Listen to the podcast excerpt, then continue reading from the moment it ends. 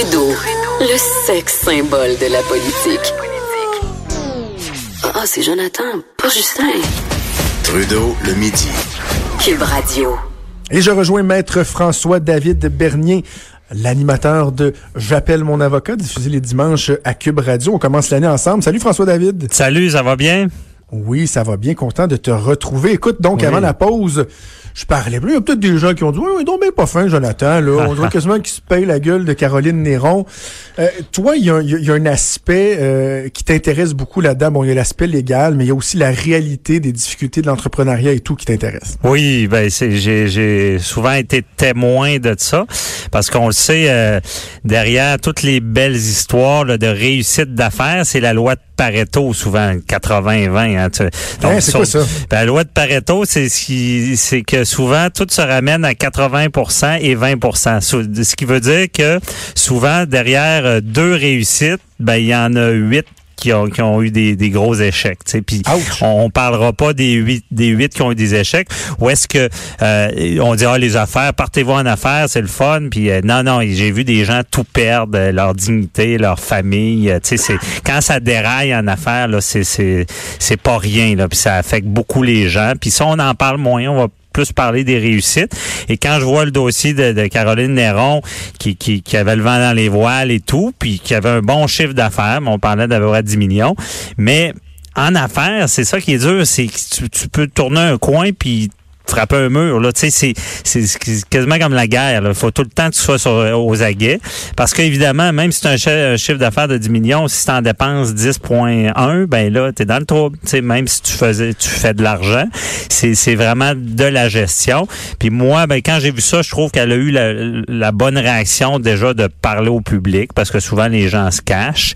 Mais c'est pas honteux. Ça peut être euh, ça peut arriver en affaires. Et là, ce qu'il faut, faut bien comprendre, c'est qu'elle n'est pas en faillite encore. C'est la proposition euh, concordataire où est-ce qu'on fait un offre au créancier. Ce matin, LCN, j'ai un meilleur coup de pas, j'ai dit la proposition consommateur. C'est pas ça. Ça, c'est une autre affaire. C'est concordataire. Et euh, c'est dans le fond, c'est qu'on on, est avant la faillite, puis on se protège. Hein. Tu sais, la loi sur la faillite, c'est on dit on se on se protège par cette loi-là. Puis ça c'est la faillite et l'insolvabilité. Mais là, dans son cas, elle, elle se rendait compte qu'elle se plantait si on peut dire. Donc, elle s'est mise sous cette protection-là et fait cette proposition-là pour restructurer puis j'espère pour elle, mais passer à, travers tout ça. Parce que, oui, je sais qu'elle était très dans les médias, puis on dit qu'elle a du succès, puis là, on voit que c'était pas tant le cas, mais c'est souvent de gérer la croissance. Ce qu'elle dit, là, c'est pas faux. Là. C'est, c'est vrai que c'est difficile et euh, des fois, on manque un peu d'expérience, on prend de mauvaises décisions, puis tout peut tomber. Moi, je, suis tellement sympathique à sa cause que je le dis, je vais, je vais, je vais aller acheter un collier, me l'encourager, parce que oh, oui? Oui, oh, oui, moi, je suis... Je, puis s'il y en a d'autres qui sont pareils. sentimental. sentimental. Ben, moi, je suis en affaires aussi, puis je sais c'est quoi. Tu sais, de dire, là, t'es à la guerre, là, puis avec les employés aussi, c'est vrai ce qu'elle dit d'engager, c'est le fun, du construit, mais de devoir euh, congédier quelqu'un, ou dans son cas, il y a des coupures, puis l'humain en arrière de ça, c'est pas vrai que ça affecte pas le boss. Ça, ça vient de chercher. sauf que moi, je vais te donner un, un, autre angle. Mets-toi à la place des employés qui vont perdre leur job, des, euh, des propriétaires de commerce qui euh, ne seront pas payés. Ben, ça veut pas dire pour faire des ententes.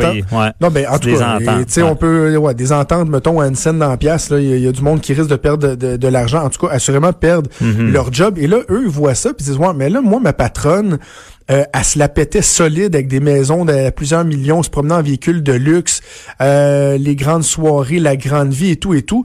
Puis là, finalement, on apprend que ça marchait pas financièrement depuis des années. Tu dis avoir le, vent dans les voiles, je veux bien, elle en vendait des bijoux.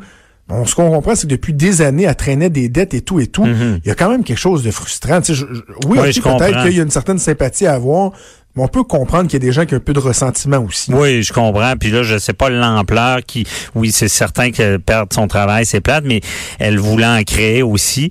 Euh, et là, je connais pas la situation à savoir si euh, l'argent allait dans des dépenses personnelles et qu'elle avait du luxe. C'est sûr qu'un entrepreneur qui se paye trop de luxe, ça paraît pas bien. À l'inverse, un entrepreneur, bon, mettons un avocat qui arrive chez son client puis qui est en vieux tercel, euh, que le moffleur t'avait de tomber à terre affaires, ben il risque de pas avoir une image positive au développement des affaires.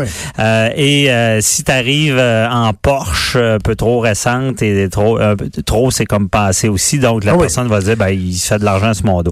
Donc comme un agent immobilier là, normalement tu te promènes en petite BMW noire, ça envoie un bon message, c'est bien dosé. Ça. ça. se peut que tu te dois le cul pour avoir ta petite BMW, mais t'envoies le message que ça marche ton affaire. Ben c'est ça. Fait que on doit quand même projeter une image. Là, je sais pas à quel point elle, est-ce que c'est de, de dire qu'on réussit ou de d'avoir une image de réussite dans le développement des affaires, ça prend ça quand même parce que c'est fait comme ça. Si on a de l'air à échouer, les, les gens nous délaissent ou achèteront pas nos produits.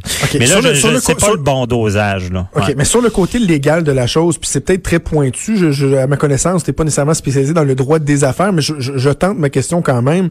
Euh, Lorsqu'il y a des gens, par exemple des créanciers, qui risquent de ne pas être payés parce que la personne s'est mise sous la protection de la loi sur les faillites, mais là, on voit qu'il y a un plan de relance, qu'on veut recadrer l'entreprise, qu'il y a une bon ben Caroline Néron parle d'une expansion là euh, à Los Angeles, de vendre ses bijoux dans, dans des commerces au détail et tout et tout. Si la restructuration amène vraiment une nouvelle prospérité et fonctionne, est-ce qu'elle se fait sur le dos des créanciers ou eux pourront trouver une façon de se voir rembourser, par exemple, par la ben, suite? Non, et, et sur leur dos vraiment. Parce qu'il faut comprendre, elle n'est pas en faillite. Là. À, l'époque, une, proposition concordataire finissait par une faillite. Les gens perdaient une pièce, mettons, 25 euh, cents dans la pièce. Puis euh, c'est ça une faillite. Hein, c'est qu'il bon, on, arrête tout, puis euh, il reste de l'argent, puis on va payer ce qu'on peut, ben, dépendamment du rang de colocation de, des créanciers. C'est sûr que le gouvernement est tout le temps en premier, puis il y a des choses comme ça. Mais là, elle, elle restructure. C'est ce qui veut dire que elle, propose à ses créanciers une façon de faire, une façon de les rembourser. Exemple, un prêt, euh, c'est 2000 pièces par mois habituellement que tu payes, puis tu en as un autre à 2000, ben tu vas leur offrir, tu vas dire pour une période, le temps de, de restructurer tout ça, ben on, on va refaire les chiffres au lieu de donner 1000 pièces, mais je vais en donner euh, 250 ou 500, 1000, je sais pas. On va diminuer ça pour avoir des paiements moins élevés, être capable d'arriver, reprendre. Donc, au final, ils perdront pas à cette étape-là. Et, ils vont être à l'écoute parce que si elle fait faillite, là, ils peuvent perdre. Là, ils peuvent perdre de l'argent, puis c'est là que ça fait mal. Moi, je l'ai vécu en, tant qu'avocat, des, des, clients qui m'ont fait des faillites. Ils doivent de l'argent, paf, ils arrivent avec une faillite, c'était jamais payé. C'est frustrant, là. Mais là, elle est pas là encore. Donc, euh, ils pourront accepter ou refuser. Là, s'ils refusent, c'est rare qu'ils refusent parce que comme je dis, s'ils refusent, ça sera la faillite. Et là, la faillite, ils vont perdre, c'est certain. Donc, c'est une façon de restructurer. Et là, ça cause c'est médiatisé. Mais une entreprise est mieux, tu sais, au lieu de faire l'autruche, l'autruche, puis que ça, ça pète vraiment, puis qu'ils se ramassent en faillite, ben des fois, ils sont mieux de, de faire un mea culpa, de dire, je suis en difficulté, je veux faire ce genre de proposition-là à mes créanciers et repartir. Mais c'est sûr que quand on fait ça, on dit pas, on, garde, on garde toutes nos boutiques, on, on reste de la même manière. Il faut, faut arriver avec le coup près, puis euh, il faut, faut faire le gestionnaire. C'est ça qui fait mal, c'est ça qui fait perdre des emplois. Là. OK. Euh, François David, restons dans les gens qui ont une certaine notoriété. Dans ce cas-ci, c'est une notoriété par association, mais qui se ramasse devant euh, la justice. C'est la sœur d'Eugénie Bouchard, Charlotte Bouchard, qui est en cours ces jours-ci parce que bon, il y a une plainte euh, d'harcèlement qui a été déposée contre un certain Danny Arsenault. Mhm. deux aspects que je voulais aborder avec toi sur cette question-là. En 2019, est-ce que la notion d'harcèlement devant la cour a été modifiée en fonction des nouvelles réalités des médias sociaux? Je, euh, ce que je veux dire par là, c'est que mettons que je décide d'aller sonner chez vous pour t'envoyer promener dix fois par jour. Un moment donné, la police va venir me chercher, puis ça va être assez euh, facile, j'imagine, de démontrer que euh, j'ai exercé du harcèlement. Si je te tweet dix fois par jour pour te dire que tu es un, enfoiré, est-ce hmm. que est-ce que le lien il est, il est aussi facile? Est-ce que la justice s'est adaptée à cette nouvelle réalité-là? Oui, elle s'est adaptée. Puis euh, les gens sont plus conscients qu'ils peuvent déposer une plainte. Mais là, tu faites la différence quand même. Il y a le quand on dit du harcèlement criminel, là, c'est géré par le code criminel. Et là, c'est le, comme les autres dossiers, la couronne qui poursuit. Puis la personne, s'est condamnée, peut faire de la prison ou euh, des travaux communautaires ou des amendes. Et euh, le harcèlement criminel, c'est pas seulement quelqu'un qui, qui excusez l'expression, qui est gossant. Là. C'est quelqu'un qui fait des choses du harcèlement, puis des fois il y a des menaces aussi avec ça.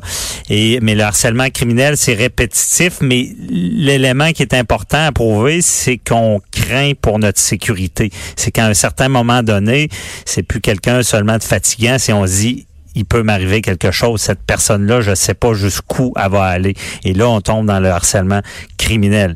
Tandis qu'il y a d'autres genres d'agissements, bon, qui peuvent être de la diffamation, d'écrire des niaiseries sur quelqu'un, ou tu sais, il y a différents volets, mais on le sait, le harcèlement criminel sur les médias sociaux, ben de plus en plus on le voit, ou on prend ça au sérieux aussi, ou des menaces. Il y a les menaces. sais, on sait qu'une menace, là, euh, je peux menacer euh, quelqu'un, puis la personne peut ne pas savoir qu'elle est menacée et je peux quand même être connu coupable d'avoir menacé cette personne-là, même si elle l'a jamais su. C'est c'est quand même assez large parce qu'on veut prévenir. Ben, évidemment, euh, on, l'a déjà.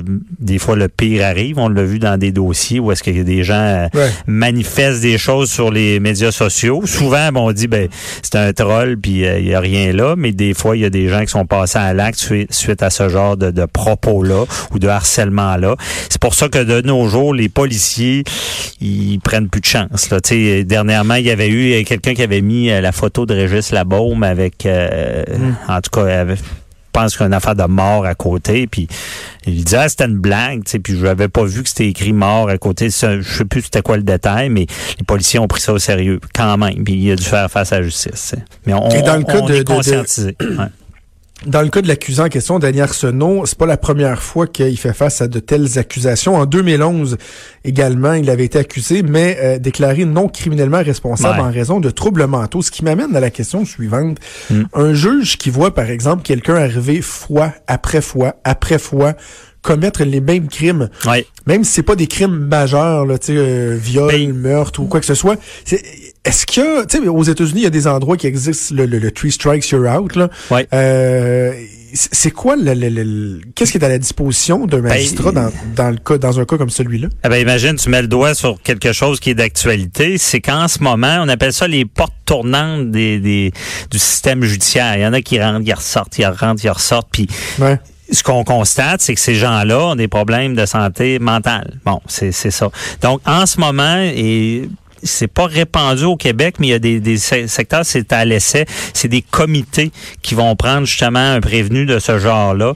Et là, il y a tout un comité, il y a un travailleur social, il y a un juge, un procureur, et là, ils vont se pencher sur son dossier pour trouver des solutions, parce que souvent, justement, c'est lié à la santé mentale, et euh, ces gens-là sont mal soignés, euh, c'est, c'est tout, ils sont toujours dans un processus comme, euh, excusez, un criminel normal qui, qui, qui a l'intention en arrière de, de qui on appelle ça la, la mens rea, c'est l'intention criminelle. Bon, ben, quelqu'un qui, tu sais, qu'on dit il n'est pas responsable criminellement, mais c'est qu'il n'y a pas cette intention-là. Je le dis des fois, là, mais tu sais, un meurtre, euh, pas un meurtre, pour commettre un crime, il faut vraiment que tu deux choses. la mens rea, tu as l'intention, puis tu as l'actus reus qui le fait commettre le geste. Donc, quelqu'un qui pense toute sa vie à tuer du monde puis il le fait jamais, mais il sera jamais accusé. Puis à l'inverse, ben quelqu'un qui tue quelqu'un mais qui voulait pas, puis sa tête était pas là, il était pas dans la réalité, ben il sera pas criminellement responsable. C'est un peu ça le principe. Pour ça que ce genre de personnes-là commettent des crimes, mais la tête est pas là, donc qu'il faut gérer ça différemment si on y revienne, puis c'est tout le temps le même pattern. Et oui, il y a des programmes qui s'installent et il faut et ça fonctionne. Il faut mettre ça de l'avant. Je pense que ça va être répandu au Québec. J'ai pas malheureusement le détail ce matin, là, mais euh, j'ai déjà commenté ça dans l'actualité que c'est c'est des programmes qui vont éviter ce genre de choses là. Parce que sur Internet, là, c'est on a du travail à faire aussi parce que ça mm. on, les, vedettes le vivent là, les, euh, les artistes beaucoup. Euh, ça devient très problématique. Puis, euh, tu sais, moi, je suis jeune, c'est niaison, j'avais eu des, menaces de mon mon père était pas là. En tout cas, j'ai déjà le, sentiment d'être menacé là, c'est quelque chose d'assez euh, difficile à vivre. Puis je comprends ces gens-là parce que ça, ça crée une genre d'insécurité. François David, toujours un plaisir de te parler. On se reparle vendredi prochain, mon cher. Oui, à vendredi. Et j'ai une exclusivité à, mon émission. J'appelle mon avocat. Je reçois euh, euh, Martin Provencher, le père de Cédrica Provencher. Donc, euh, ceux qui veulent être à l'écoute dimanche oh, à 10h. dimanche matin, on t'écoute. Merci François David. Puis bon magasinage là, pour tes bijoux. Il y a Joanie ah, à la mise en onde qui fait dire qu'elle irait pas ça un petit colis. Oh, Salut. on fait une pause, on revient.